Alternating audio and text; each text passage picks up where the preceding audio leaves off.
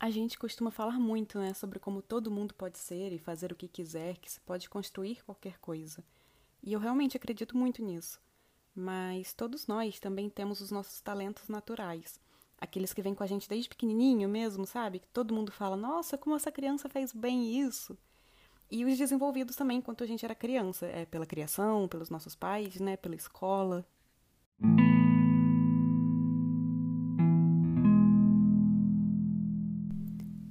Gente, tudo bem? Eu estou Clarice e esse é mais um episódio do Reconectar-se, um podcast sobre autoconhecimento e desenvolvimento pessoal.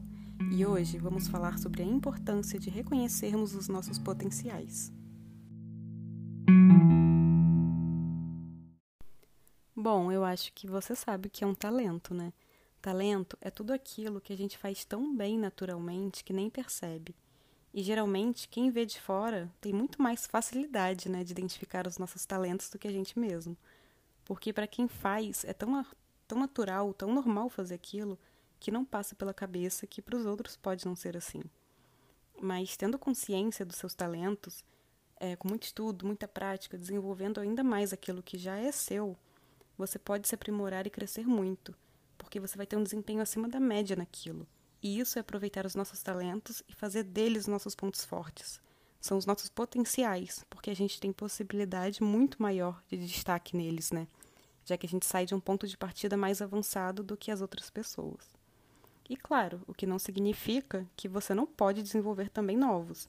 Mas trabalhar os nossos potenciais ajuda na produtividade, na satisfação pessoal em realizar aquilo nos traz mais brilho, porque a gente está aperfeiçoando algo que já é nosso, que a gente ama fazer, que a gente faz bem, que faz parte da gente de fato, sabe? E isso dá um destaque muito maior.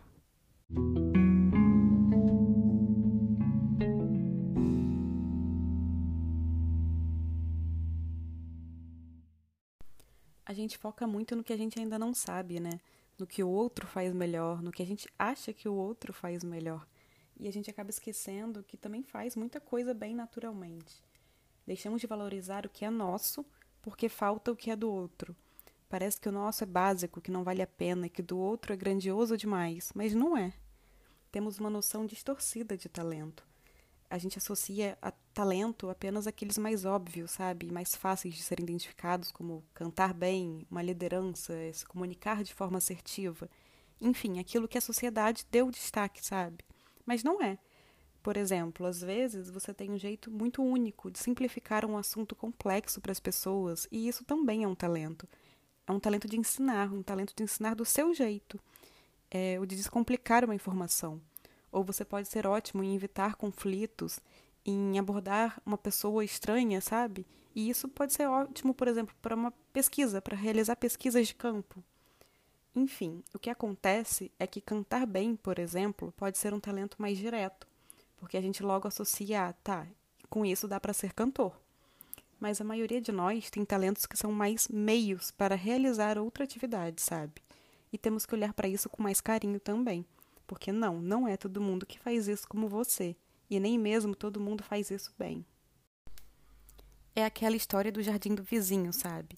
Em vez de passar a vida sentado admirando o jardim da casa vizinha, por que, que você não busca autoconhecimento para se conhecer o suficiente e saber quais são as plantas que você realmente gosta?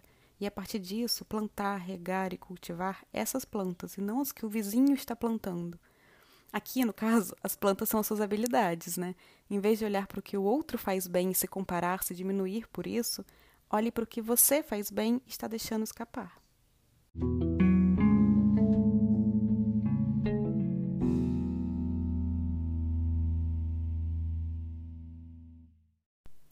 Porque todos nós somos muito bons em algo. Todos temos habilidades que ou nasceram com a gente ou desenvolvemos quando a gente era bem pequenininho ainda. Então, por que não usar isso para reconhecer no que a gente é bom e usar isso ao nosso favor, sabe? Para levar mais adiante em direção ao que a gente quer. Isso não é falta de humildade. A gente não está dizendo que alguém é perfeito porque faz isso ou aquilo bom. É simplesmente reconhecer que também temos pontos fortes como qualquer pessoa, qualquer ser humano. E para isso, para que a gente possa reconhecer no que, que a gente é bom, é preciso se observar mais, desenvolver o auto-amor, a autoestima e não deixar que o fato de você reconhecer os dons alheios te impeçam de ver os seus. Tá vendo a importância de se conhecer? É, pot é potencialização, é cura. O autoconhecimento não é simplesmente para você dizer, ah, eu sei quem eu sou e ponto. Não, até porque a gente está se desenvolvendo o tempo inteiro, né? Mas é para você reconhecer aquelas coisas que já estão ali em você. É para você potencializar o que você tem de bom, para você curar o que não está tão bom, para trabalhar nisso.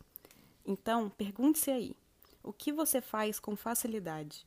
Quais elogios você mais recebe? Que tipo de ajuda as pessoas mais te pedem?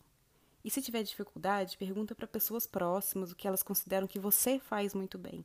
Talvez você possa até se surpreender com a resposta delas.